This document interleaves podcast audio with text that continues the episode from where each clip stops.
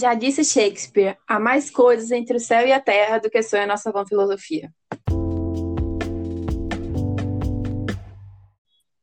Sejam todas bem-vindas e bem-vindas ao nosso Laboratório da Lua, com gota de organização, fórmulas nada prontas de planejamento e uma boa dose de intuição. Vamos experimentar novas possibilidades, hábitos, começos e até hipóteses. Eu sou Camila Oliveira. E eu sou Daniela Calfa. E esse é nosso episódio piloto. Começar a conversar. E para entender esse papo todo, ao longo do nosso podcast, a gente vai falar sobre organização, planejamento e sobre todas essas coisas que vão além da nossa van filosofia. Como a gente está falando de começos e nada é por acaso, a gente vai estrear esse podcast na virada do ano astrológico. A gente estava na semana passada na lua nova, é a primeira fase do ciclo da Lua, que ela está numa fase nova, igual a gente.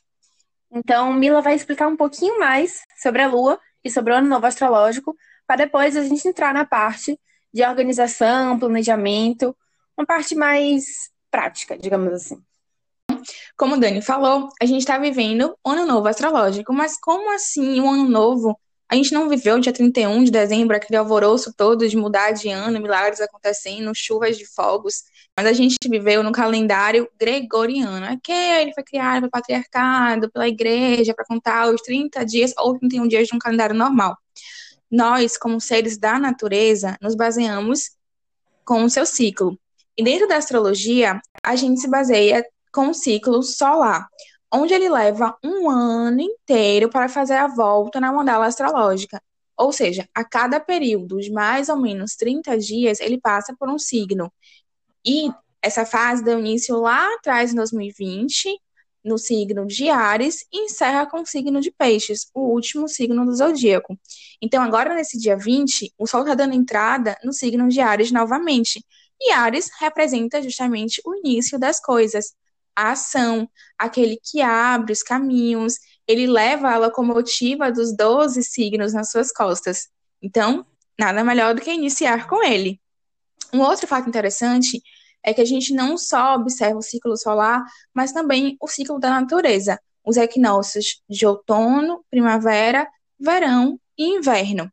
Aqui, nesse exato momento, estaremos vivendo o equinócio de outono no hemisfério sul e o equinócio de primavera para o hemisfério norte. O que, é acontece com esse período? Os dias e as noites se equilibram, então eles têm o mesmo tempo de duração. Diferente do inverno ou do verão, quando os dias são mais longos ou as noites são mais longas, aqui viveremos o equilíbrio das fases. Tá? Então, que tal começar realmente algo novo nesse período?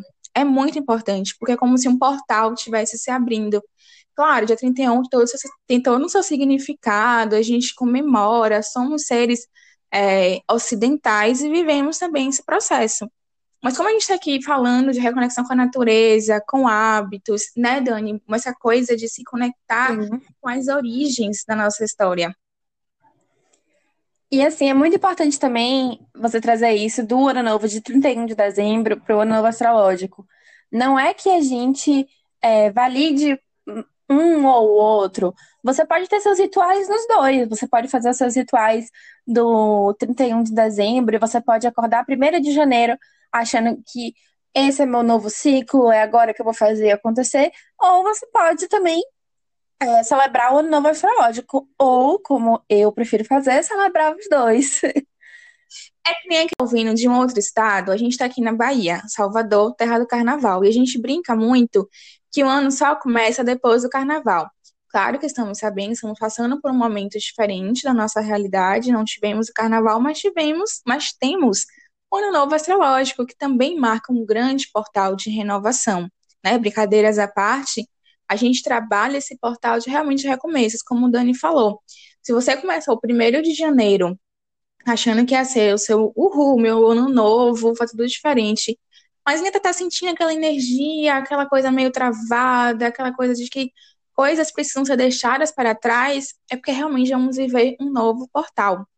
Né? E coincidentemente, mas nada por acaso, é, estamos vivendo a lua nova. No ano passado, o ano novo astrológico, ele se iniciou com a lua minguante, que é um processo realmente de voltar para dentro, de reservar. Então tem muito do que a gente viveu no ano passado, né? A gente olhou para dentro em vários processos.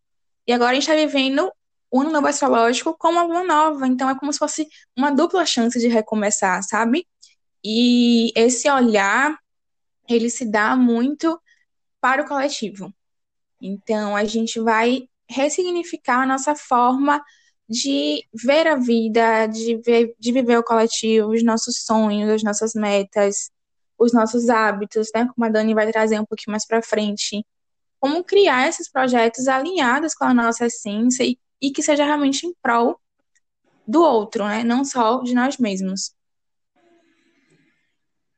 E nesse papo todo, a gente sabe que os começos eles precisam também ser organizados.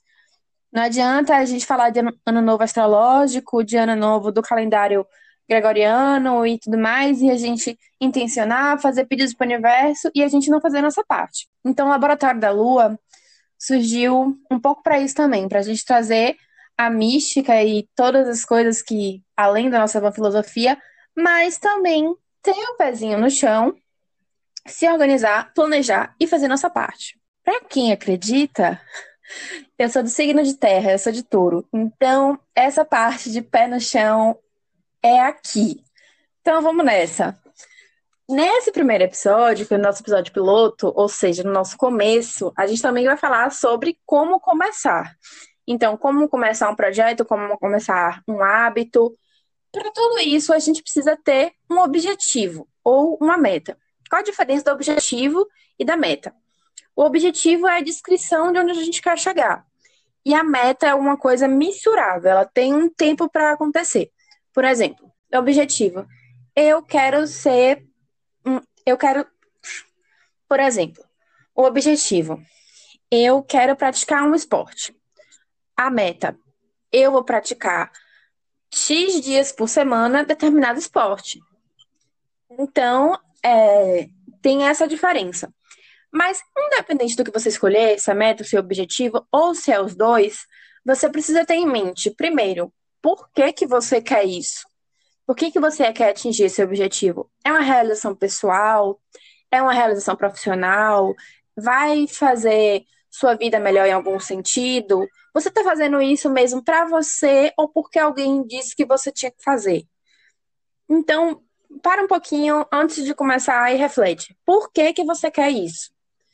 Depois, aonde você quer chegar com isso? Isso, essa pergunta vai um pouco além do objetivo em si. Por exemplo, o objetivo que eu falei de praticar um esporte. Onde você quer chegar com isso? Você quer ter mais condicionamento físico? Você quer ter o prazer do esporte, porque esporte também é prazer. Você quer só pela estética, para ter um, um corpo melhor?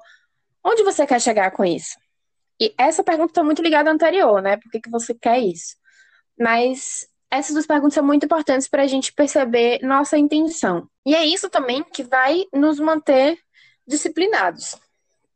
Então, assim, a gente precisa de meta e objetivo para ficar focado, para ficar motivado, mas a gente sabe, como Mila falou, a gente está em um período que é, digamos assim, tá, tá diferente, tá tudo diferente. A gente está ainda em uma pandemia, então é importante a gente perceber é, quais são os nossos limites. A gente precisa se respeitar, certo? Então a gente precisa, claro que assim, não só na pandemia, né?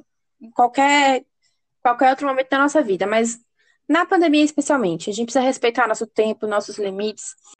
A gente precisa entender que não é porque a gente fez uma vez ou duas vezes que a gente vai fazer a coisa perfeita, ou que a gente vai se tornar especialista nisso. Então a gente precisa entender que as coisas levam tempo, tudo leva tempo. E a gente precisa também encaixar o objetivo, os planos da nossa realidade. Então, não adianta.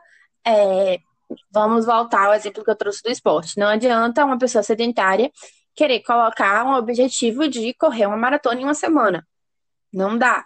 Precisa respeitar os limites do nosso corpo. Entendeu? Então a gente precisa encaixar nossos planos na nossa realidade, planejar e organizar. como é que a gente vai fazer isso? A gente vai organizar nossa rotina, deixar separado o tempo que a gente tem para se dedicar por dia ou por semana para aquele objetivo e assim ver quais são os recursos necessários para você começar. Claro que é, a gente não precisa começar, a gente não precisa de um monte de recursos para começar. A gente pode começar com pouco, a gente pode começar com o que a gente tem, para a gente não ficar também adiando e procrastinando. Mas a gente precisa entender o que, que a gente precisa para começar, para começar bem, para começar de maneira saudável. Claro que a gente não precisa também exigir muito, né? A gente não vai começar 100% perfeito, a gente vai começar com o que a gente tem. Mas precisa ver é, o que, que você tem para começar bem, para começar de maneira legal. E, é claro, fazendo as adaptações necessárias sempre. Viu que uma coisa não está dando certo, muda um pouquinho, e assim a gente vai levando. Outro ponto importante é que a gente nem sempre vai acordar motivado. A gente precisa de disciplina. Né, não, Mila? Super. A gente não pode simplesmente botar no papel e deixar que as coisas ressurjam dele. A gente também precisa colocar a nossa intenção e nossa ação. Para toda intenção existe uma ação. Então, como é que você vai manifestar isso de verdade na sua vida? O Dani falou com pequenos passos para você não atropelar também se desmotivar no meio do caminho, que vai parecer muito difícil. Então, nos dias que a gente não acordar motivado, nos dias que a gente acordar assim com a energia meio baixa, a gente precisa relembrar daquele objetivo, daquela intenção, né, como Mila falou, para a gente conseguir fazer o que a gente está se propondo a fazer. E uma coisa muito legal também é celebrar as pequenas vitórias. Então, se naquele dia que você acordou meio desanimado, lembra que no dia anterior você conseguiu fazer essas meia hora de caminhada, você conseguiu se exercitar, fazer uma hora de yoga, ou outro exercício que você goste. Então também celebre as vitórias. Não fique só pensando que ah, eu não fiz hoje, deu tudo errado, meu planejamento já era. Não. Saiba viver o processo, saiba reconhecer que as coisas não vão dar certo e que amanhã a gente recomeça. Respira. Mas uma coisa também que deixa a gente bem focado na disciplina é a recompensa, né? Não só a celebração, mas a recompensa. Como assim? A recompensa ao longo do caminho, ela vai te deixar motivado para atingir determinados objetivos. Principalmente nesses dias que a gente falou, que a gente tá meio para baixo, meio sem energia, meio sem querer fazer as coisas. Como assim? Quais são essas recompensas, né? Você pode estipular uma recompensa. Lembrando aqui um lembrete muito importante. Recompensa não é para ser tipo um castigo, tá? Ah, eu só vou ter tal coisa se eu cumprir o objetivo. Não é isso. E nem pode ser também compensação, do tipo, ah, eu vou me dar recompensa de muito doce, ou vou comer muita besteira, ou eu vou também malhar muito para me recompensar. É equilíbrio. É isso. Tudo que for um pouco desequilibrado é porque não está saudável. Então a recompensa não é nem compensação nem castigo. É só aquela dosezinha para você dizer assim, hum, tava para baixo, mas fiz o que eu tinha que fazer e valeu a pena. E é isso aí. E tô no meu caminho. E assim a gente vai adaptando a rotina, a gente vai dando um passinho de cada vez e a gente vai se organizando direitinho.